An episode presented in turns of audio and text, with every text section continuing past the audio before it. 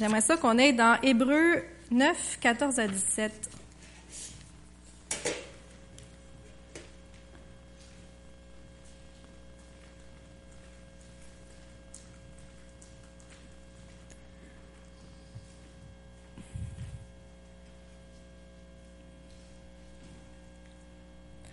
Euh,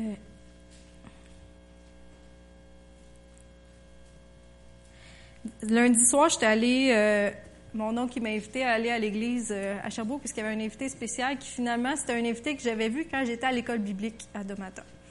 Puis euh, il me dit, ah, Lisa, viens, c'est vraiment bon, mais il sait pas c'est qui non, il se rappelle pas. Fait que je dis, OK, on va y aller. Mais il dit, on va y aller en moto. Fait que c'est encore plus intéressant. qu'on est allé en moto. Mais euh, le, monsieur, il a parlé plein de choses, mais il y a une affaire qu'il a parlé qui, ça m'a vraiment, je le savais, mais j'avais comme pas réalisé. C'est ça je vais vous partager un matin, puis ça va bien en, avec ce qu'on parle. Verset 14 à 17. Si cela est vrai, le sang du Christ doit être encore beaucoup plus puissant. En effet, par l'Esprit Saint, le Christ s'est offert lui-même à Dieu comme une victime sans défaut. Ainsi, il purifiera notre conscience abîmée par des actions qui conduisent à la mort. Alors nous pourrons servir le Dieu vivant. C'est pourquoi le Christ est l'intermédiaire pour une nouvelle alliance, un testament nouveau. Il est mort pour libérer les êtres humains des fautes commises quand ils étaient soumis à la première alliance. Alors ceux que Dieu a appelés peuvent recevoir les biens qu'il a promis et qui durent pour toujours. Quand il y a un testament, il faut prouver la mort de celui qui l'a fait. En effet, un testament est valable seulement après la mort. Quand celui qui l'a fait vit encore, le testament n'a pas de valeur. C'est pourquoi même la première alliance a dû commencer avec le sang. Dieu était probablement le premier avocat ou notaire parce que il a tout établi les lois des testaments et tout ça. Puis aujourd'hui, quand vous allez chez le notaire, c'est la même affaire. Un testament n'est valide seulement à partir que quelqu'un est mort. Est-ce que c'est vrai? Puis, dans la nouvelle alliance, qui est l'alliance de sang qui a été faite par la mort de Jésus sur la croix, il y a quelque chose, là, c'est pas rien de nouveau, je vous apprends. Vous le savez, mais attendez, vous allez comprendre. Euh, Dieu, qui est éternel, a fait un testament avec Jésus. Puis Jésus est éternel aussi. Fait que Dieu a envoyé son fils Jésus, qui a été parfait. En étant parfait, a été le, sacrifice parfait pour tous nos péchés. Il est mort et il est ressuscité. Fait qu'en mourant, on a eu droit au testament du don de, de, la vie éternelle, de l'expiation de nos péchés, euh, de la guérison de la maladie. Mais en ressuscitant, l'alliance de Dieu a été faite entre Dieu et Jésus. Et Jésus fait partie de Dieu, on, on sait la Trinité. Jésus, donc Dieu est éternel. Fait que Jésus est éternel, Dieu est éternel.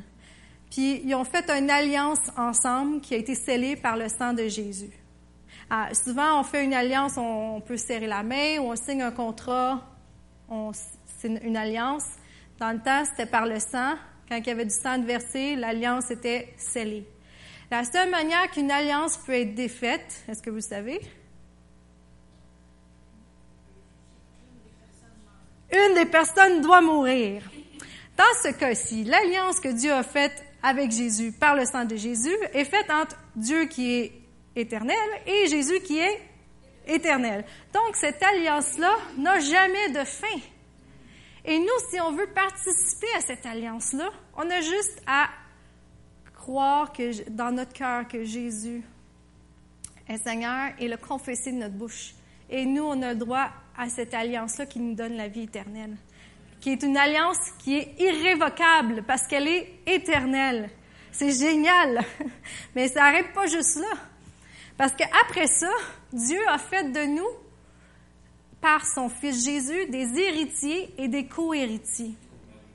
Fait que là, il y a l'alliance entre Jésus et Dieu par le sang. Nous, on croit, fait qu'on vient rattacher à cette alliance-là. Et en même temps, on devient héritier et co-héritier. Et ça dit aussi dans Éphésiens que Dieu a donné à Jésus tout ce qu'il avait, tout pouvoir, toute principauté. Il a tout mis sous ses pieds, puis il a tout donné aussi à Jésus. Puis il a placé Jésus comme étant la tête ou le chef de l'Église. Puis vu que nous, on est co-héritiers avec Christ, ça veut dire que ce que Christ a, co, c'est nous aussi, on l'a. On a droit à tout ça. Que tout ce que Dieu a, il l'a donné à Jésus, puis nous autres, parce qu'on est rendu linké avec Jésus et avec euh, Dieu, par Jésus, ben on a droit à tout ça aussi, de deux manières, de Dieu ou de Jésus. Mais on a droit à tout ce que Dieu a. C'est ça faut, je veux que vous compreniez. C'est génial, puis ce qui fait que, si on regarde dans euh, le Hébreu 10, versets 22 à 23, Paul déclare plus loin, parce que tout ça, ça parle de l'alliance. Si vous voulez le lire cette semaine, c'est vraiment intéressant. Notre cœur est nettoyé de tout ce qui le rend coupable et notre corps a été lavé dans une eau pure. Alors, approchons-nous de Dieu avec un cœur sincère et en croyant avec assurance. Affirmons ce que nous espérons sans nous décourager. Oui, Dieu a fait des promesses et il est fidèle parce que vous êtes maintenant héritier et co-héritier avec Christ, vous pouvez approcher le trône de Dieu avec assurance, sachant que ses promesses, il va les accomplir dans vos vies. C'est génial. Puis il changera pas d'idée parce qu'il a fait une alliance qui est éternelle, parce qu'il mourra jamais. Fait que quand que vous avez un besoin dans votre vie ou quand vous voyez le besoin, un besoin dans la vie d'un autre, allez-y avec assurance parce que Dieu vous back, Christ vous back, toutes ses promesses, toute son, sa puissance, tout son pouvoir, il vous l'a légué au travers de Jésus. Fait qu'il va accomplir ce qu'il a promis. Fait que c'est juste ça je voulais vous dire.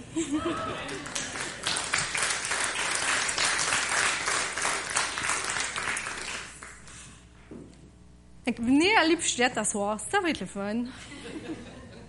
Même s'il n'y a pas de poche, moi, ça faisait deux semaines que je me